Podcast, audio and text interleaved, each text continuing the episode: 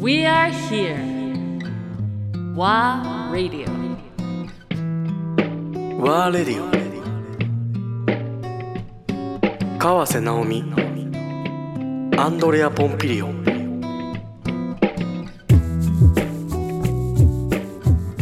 あのー今年はまあ沖縄イヤーっていうのはいをちょっとフィーチャリングしたいっていうので、ね。はい。まあ、作品が発表されて岡本太郎の沖縄という、はい。で桂山監督？勝山あ義久、監督にもちょっと来ていただいたということで、えー、なんか嬉しいですね。上映。ちょうど数時間前にご一緒してたみたいで。あの舞台上で10分だけご一緒したんですけど舞台を出た後は私の悪口をいっぱい言っ言って。ました。ああこれ。これこれこれ。これですよね。これ福木並木ねいやーこの瞳がも久高野呂さん。う久高野呂さんね。はい。あまり写真が撮ら撮らせてくれない方なんだけどそうなんですよね。岡本太郎さんが撮った。撮った。だからそその写真にやられて映画撮ったっていうね。うん。あのいきさつがあって。うんいいでしょそれ。どどこれだ監督はやっぱりこの写真との出会いでそうなんです。撮ろうと思ったってそいうこと？うそうまさにその通り。それがなかったら、ん。あのもう映画をっていうのはなかったんですよね。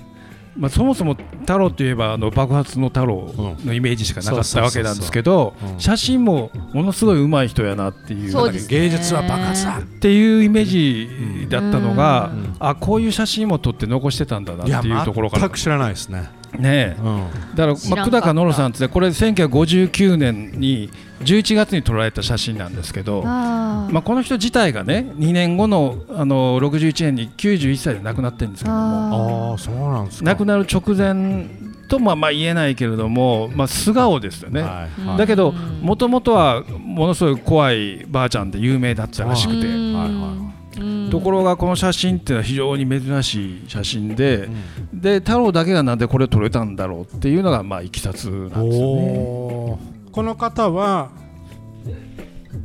あの実際いわゆる小高久高島。の、うん、そう島小の高島のうん。司祭主の一人ですね。そうですね。もう一人ほ他ユノロタじゃない。ノロっていうノロさん。ユタとノロは違う。違うんだねうんやっぱり。なんかノロさんは血でこう継承されてて。継承してそうなんじゃあファミリーでずっと。そう久高野呂っていうあう。んの一人のこ個人の名称ではなくて、なるほど。うん。あの歌舞伎俳優とかね、はいはい。落語家みたいに名前を継承していくわけですよ。なるほどね。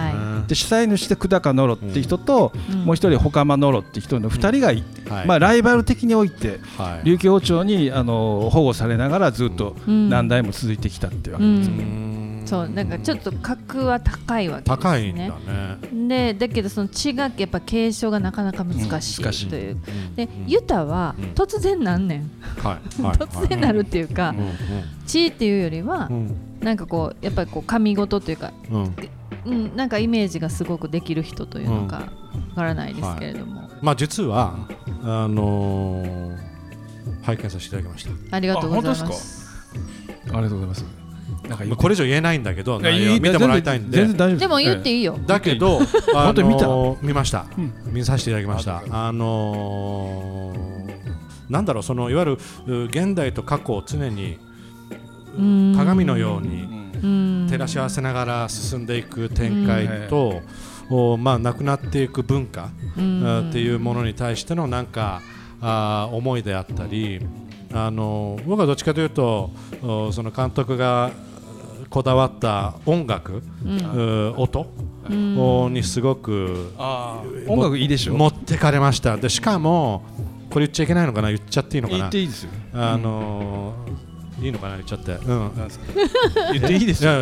あの一番いい場面でうシュガーロスを入れたっていうところが アイスランドのアーティストのそう。はい。はい。作品を2005年ぐらいの作品。泣いてるしもうアンデもうすィぐ泣いちゃう。もうあそこでブワー来て、でもシガロス好きだったんですよ。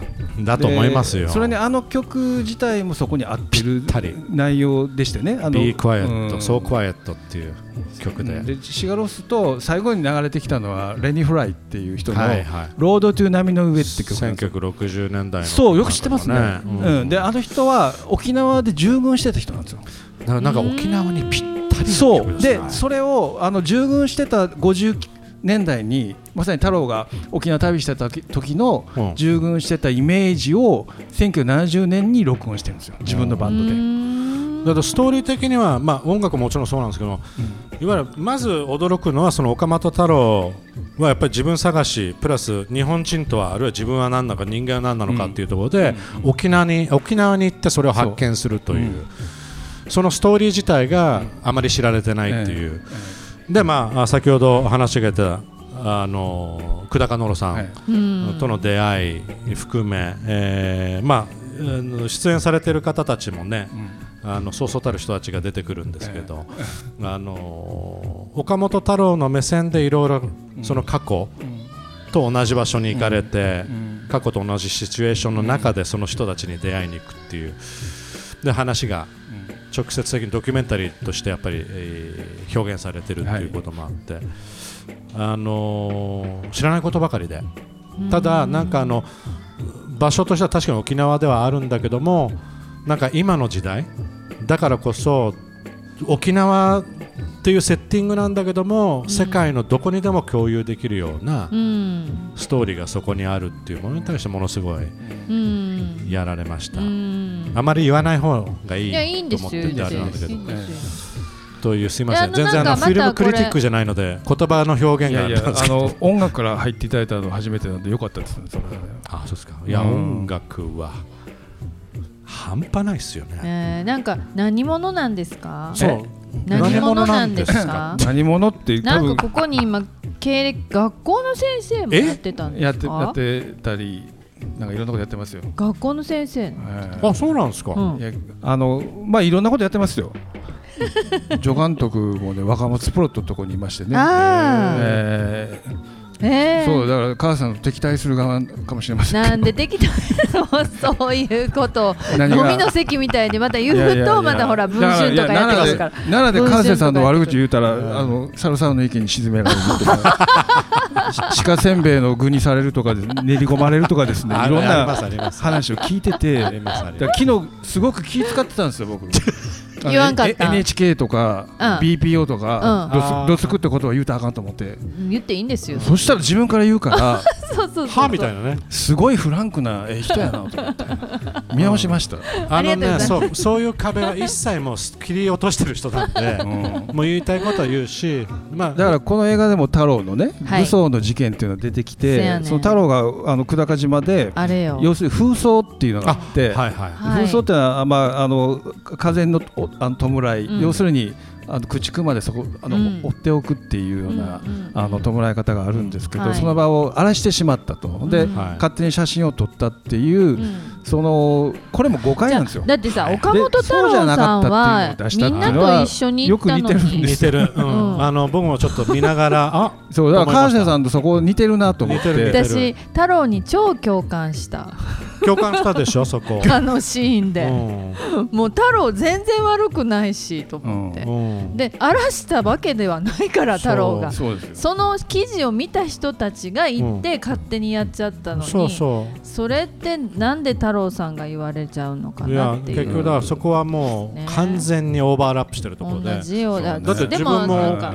自分が80になってインタビューを受けて、うん。いや実はあの時、川瀬直美はっていう話をしているインタビューを自分はやってんだろうなと思ってて、そあのぐらいオーバーラップしたぐらいで、そうですよ。ーまあ、だけどあのこの映画もいろんな意味で監督に進行したんかなと思ってね、その愚装だけじゃなくて沖縄っていうこと全体もあの含めて、私岡本太郎さんにこういう形で今出会い直させてくれた。あそうね。というのが素晴らしいなと思うのと、うん。私自身も自分自身を見つめるきっかけにものすごくなるし、で表現者としてはやっぱり素晴らしい人だなと言っていることもやられてきたことも。うん。でそれ中之島の美術館に今行かせていただいて、もうどれ撮ってもいいよって携帯でいくらでも撮っていいんですよ岡本太郎さんの作品。何撮ってもいいんですよ。お何撮ってもいいってあんなおおらかな展覧会ないなって思うし、うん。であの作られたやつもその辺お庭にねあるやつまた持ってきてはったりとか、うん。あのほんで岡本太郎のなんか生き人形みたいなのとかがあったりとかするんですよ展覧会場に。うん。生々しいそうそういう感じでなんか最初の作品と最後の作品もテーマめっちゃ一貫してるなっていう、もう生涯通して一貫したその表現をやり続けた人だったなっていうふうに思えたし、うん会って話もしたことはないけど、うん。表現者っていうのはこうして作品が残ることで、うん。まるで生きている人と対話してるかのよう本な当。贅沢な時間がもらえて、うん。で桂山監督がこうやって映像にもしてくれたら、うん太郎が行った奇跡、ん。歩いた足跡みたいなものをたどって、今が今の沖縄も見えるじゃない、うん。うん。で今の沖縄も見えて今のその久高野呂さんのヤシャゴかなんかの子が言うてる言葉もリアルやし、うん。そうやってうん。今がある、うんで50年前もある、うん。でそれが残されているのはまた映像やったり写真やったりとかするわけで。うん。だから100年とか200年とか1000年とかやっぱり作ったものは残るんですよ、で、残されるようなものを作れたらそれは素晴らしいうん。と思う、でも川瀬監督が言ってくれたのはなんか自分の作風にちょっと似てるところがあるって言ってくれたら嬉しかったですけどね、あほんま？うん、なんかに似てるのかもしれないはい。似てる？うん似てると思う。似てるんだ。似てる。いやじゃあねじゃああのね似てるポイントはやっぱり、ね、時間を遡ることができるというかそうね。時間というものをやっぱりテーマにどっかですうんあるるんですよ、うんうん、だから今ね携わってらっしゃるもしくは興味あられる企画って言った時に、まあ、沖縄の、うん。まあ、歌者の人やったりとか、うん。もうでもその人亡くなってはったりとかするのに、そういうところにフォーカスしていこうとするのは、この歴史をもう一度再認識しようとするはい。ことだったり自分の眼差しやったらこういう描き方をするし、うん。実は史実っていうのは誰かの眼差しによってはまた全然違う見え方がするっていう、うん。うん。そうすると結局歴史が変わるわけですよ。ね。教科書に書かれているようなうん。ものだけじゃない実は別の見方ができますよっていう。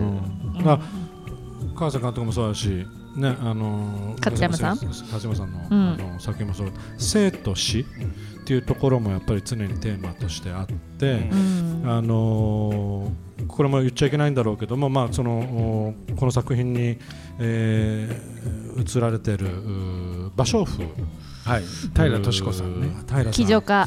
民間国宝の、はい。方のシーンもすごく素晴らしくてちょうど先週亡くなられそうなんです。ね9月13日。に13 101歳で、101歳で亡くなったっていうこと、これでまあ一つの文化が終わるんではないかっていうふうにみんな感じてるところもあるんだけど、まあ、それを続けていく人たちも出てきているっていう、うん。まあ、それは映画では表現されてはないんだけども、なんかそういうのがストーリーとしては見えてくるところがうん。ものすごくパワフルだなというふうに、そうですね、まあ、あの特に平敏子さんの一日を、ね、描くってことはその人の人生そのものっていう、ね本当にそうなんですよ。貴女家に生かされ芭蕉布に生きるっていう人のだったんで、うん。その人一日を切り取らしていただいたのはね本当幸せだったですよ。